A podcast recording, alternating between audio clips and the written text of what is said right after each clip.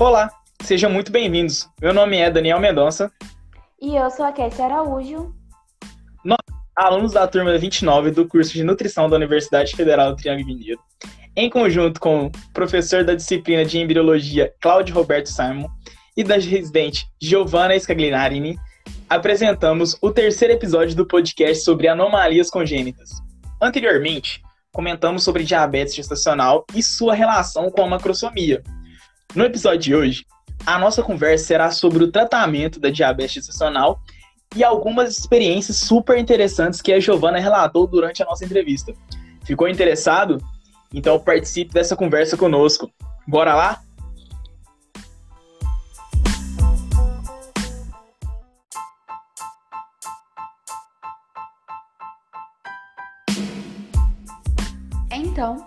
Começaremos com o tratamento da gestante portadora de diabetes gestacional. O controle dos níveis glicêmicos do sangue deve ser feito por meio de uma reeducação alimentar acompanhado por um nutricionista. Além disso, a realização de atividades físicas, liberadas com aval médico e acompanhamentos por profissionais da área, também são essenciais para o controle dos níveis glicêmicos.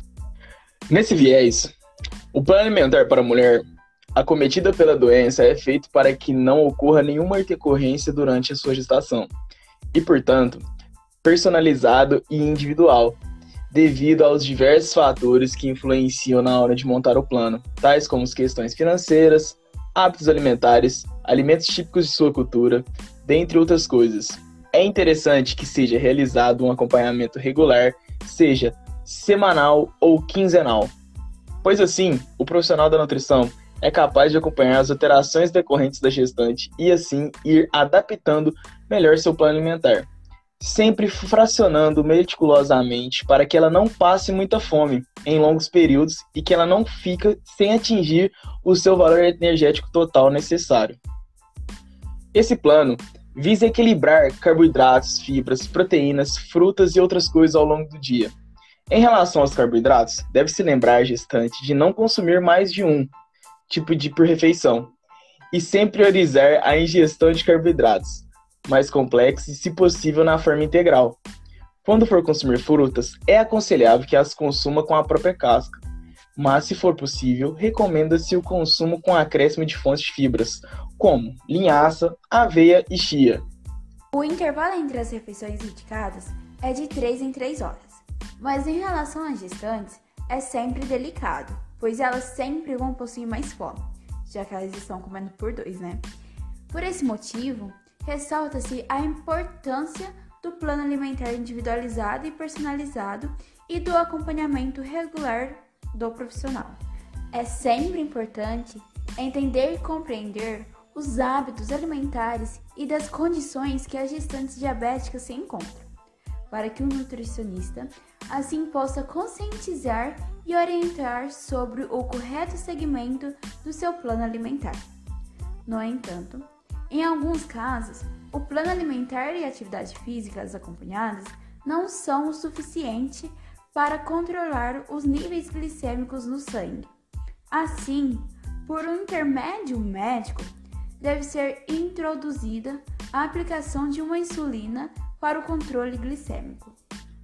Assim, no período pós-parto, usamos o termo GIG, que é designado para uma criança que nasce com macrosomia, devido ao tamanho e o peso acima do normal. Tal condição pode trazer diversas complicações, começando com o risco que seu parto trouxe à sua própria vida e à de sua mãe. A hiperglicemia fetal é decorrente do sofrimento causado por intercorrências durante o parto ou devido à não amamentação do bebê. Por isso, em relação ao pós-parto, a amamentação é a fase em que a nutrição da gestante é de suma importância, pois o que a mãe come sai no leite. Sendo assim, quanto mais saudável sua alimentação, mais saudável será o leite e, consequentemente, com a amamentação correta, o bebê vai se desenvolver de forma saudável e passando por menos problemas. Juntando isso com a prorrogação de um estilo de vida saudável, a criança tem diminuído as possibilidades de desenvolver a obesidade, hipertensão e doenças cardiovasculares. Caso ao contrário, se a criança macrossômica não for amamentada corretamente ou receber uma fórmula de leite não apropriada para sua condição, devido à sua preposição genética, ela tem grandes chances de acabar desenvolvendo diabetes do tipo 2. Em um contexto no qual a mãe não faz o tratamento da diabetes gestacional durante o período da formação do feto, este está propenso a desenvolver malformações do pâncreas. Assim, consequentemente, o bebê nascerá com a diabetes do tipo 1.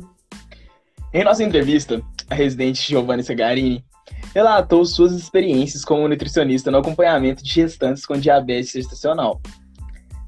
Em sua primeira experiência, trabalhando na clínica, na qual acompanhava atendimento de casos de diabetes gestacional, Nessa área, ela presenciou experiências preveníveis em razão de atender somente mulheres ainda em período gestacional e minimamente acompanhamentos com bebês no crescimento fetal e até mesmo nascidos. Um tempo depois, ela foi aprovada na residência em saúde da criança e do adolescente no Hospital das Clínicas da UFTM.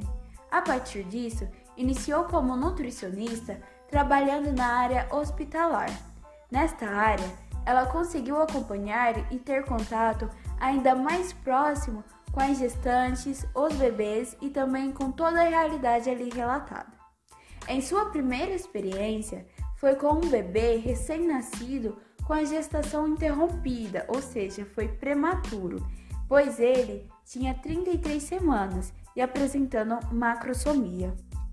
Já sua segunda experiência, Giovanna esteve presente em um caso em que a gestante apresentava retinopatia, que são vasos sanguíneos na retina danificados, em um olho e o outro olho já estava comprometido, além de apresentar histórico de má alimentação. O bebê dessa gestante nasceu prematuro e esteve em observação, apresentando hipoglicemia e desconforto respiratório. Giovanna ainda afirma a importância em viabilizar alimentação adequada para as gestantes, para que estas possam ter uma produção de leite saudável para a sua saúde e para a saúde do bebê. Por fim, Giovanna demonstrou em cada melhora nas gestantes dos bebês e até mesmo em suas consultas uma gratidão. Diz que não existiam palavras para expressar todos os seus sentimentos. E por último, relatou que se sente muito realizada como profissional e ama muito o que faz.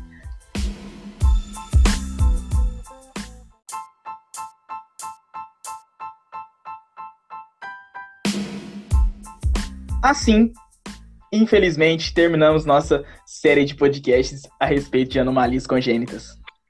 Agradecemos infinitamente ao nosso professor Cláudio Simão pela incrível oportunidade de nos aprofundarmos em tal assunto e termos o gostinho do que seria atuar em nossa futura profissão. Também agradecemos a Giovana, que nos ajudou no aprofundamento do tema. E por fim, aos nossos colegas de classe e ouvintes que tiraram um tempinho de seus dias para apreciar nosso trabalho. Esperamos de coração que tenham gostado e aprendido muito, assim como nós. Até a próxima!